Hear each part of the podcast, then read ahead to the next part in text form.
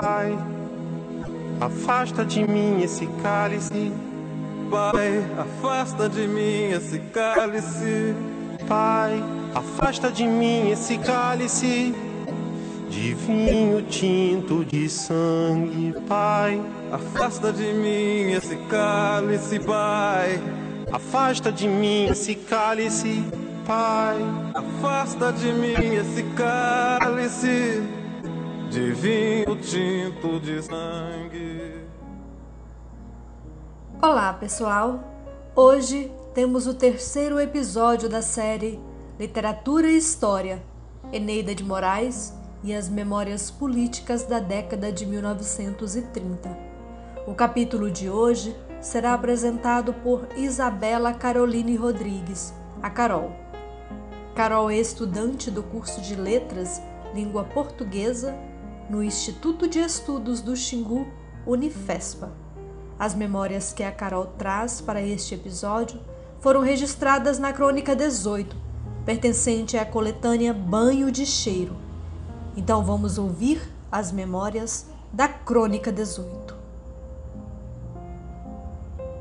Sempre que devo falar nos sombrios dias do Estado Novo, gosto de perguntar: alguém já os esqueceu? Alguém pode esquecer o que foram aqueles negros anos com as prisões cheias, o ódio solto, o fascismo imperando aqui no mundo? Mil anos eu vivesse e jamais os esqueceria. Não considero que cadeia seja título de glória ou de heroísmo para qualquer militante comunista. É mais um desastre que outra coisa. Daí não gostar de falar das minhas. Daquelas que ocorreram independente da minha vontade. Mas é preciso lembrá-las, contá-las, porque afinal elas fazem parte de nossas memórias. Revejo então 1935, 36, 37 gritos lancinantes cortando as noites na delegacia da ordem política e social. Ouço-os ainda e relembro.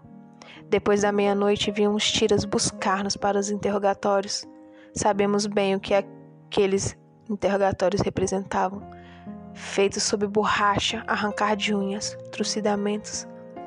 E depois, os companheiros voltando ensanguentados, esmagados, muito deles como Marighella sem nunca terem sequer aberto a boca para revelar como se chamavam. Em janeiro de 1936, éramos 1.200 presos na casa de detenção, pavilhão dos primários. Havíamos das mais variadas profissões, de vários estados. Como no tempo da escravidão, navios traziam em seus porões, de lugares longínquos, presos políticos acusados de comunismo. Nenhum democrata inimigo do Estado Novo deixou de sofrer naquela época. Raros os que escaparam das grades ou da inclemência dos bolequins policiais. Apesar dos pesares, a casa de detenção já era um alívio. Saímos da Polícia Central, dos maus tratos ininterruptos, dos suplícios e torturas, e ali, se nada tínhamos, Restava-nos pelo menos o direito ao sono.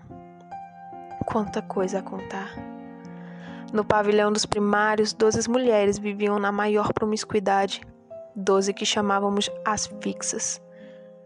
Porque também haviam as itinerantes, aquelas que ficavam um mês, dois e partiam. O cheiro forte da latrina fazia com que ficássemos principalmente à noite sufocadas. Mal podíamos andar entre aquelas camas que, com o decorrer dos dias, iam recebendo mais prisioneiras. Rosa Meirelles falava dos filhos, de quem não recebia a menor notícia. Com toda a família presa, onde andariam as crianças? Nani e Joana tinham vindo de Natal, separada de seus companheiros, mais segura deles e de si próprias. Maria Werneck, que deixaram um ambiente de conforto, procurava não lembrá-lo. Nice, Valentina e eu estudávamos. De dia, no verão, as paredes ficavam molhadas pelo calor, um imenso calor subindo do lajado de nossos corpos sedentos. No inverno, as paredes ficavam úmidas e um frio de doer nos ossos tomava conta de nossos menores gestos. Quantas mulheres, Francisca, Beatriz Bandeira, Hyde, tantas, inclusive nossa grande Eugênia Álvaro Moreira. Ela que pouco demorava, mas por duas vezes voltou. Para vocês, comentava com enorme alegria de Mulher Sem Medo.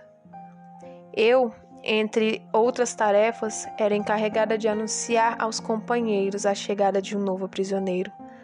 Vivia para isso, trepada no alto de uma janela gradeada, olhando para o pátio.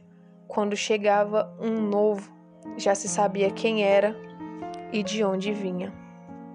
Duro trabalho, do qual hoje acho graça, mas bem necessário naquele tempo em que a polícia tentava nos jogar entre nosso meio ladrões e assassinos para provocar-nos.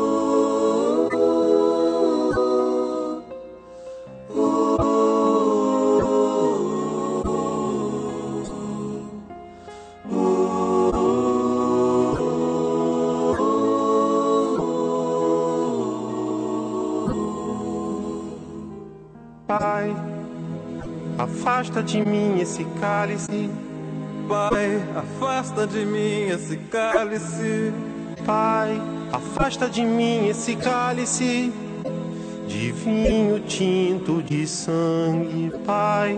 Afasta de mim esse cálice, Pai. Afasta de mim esse cálice, Pai.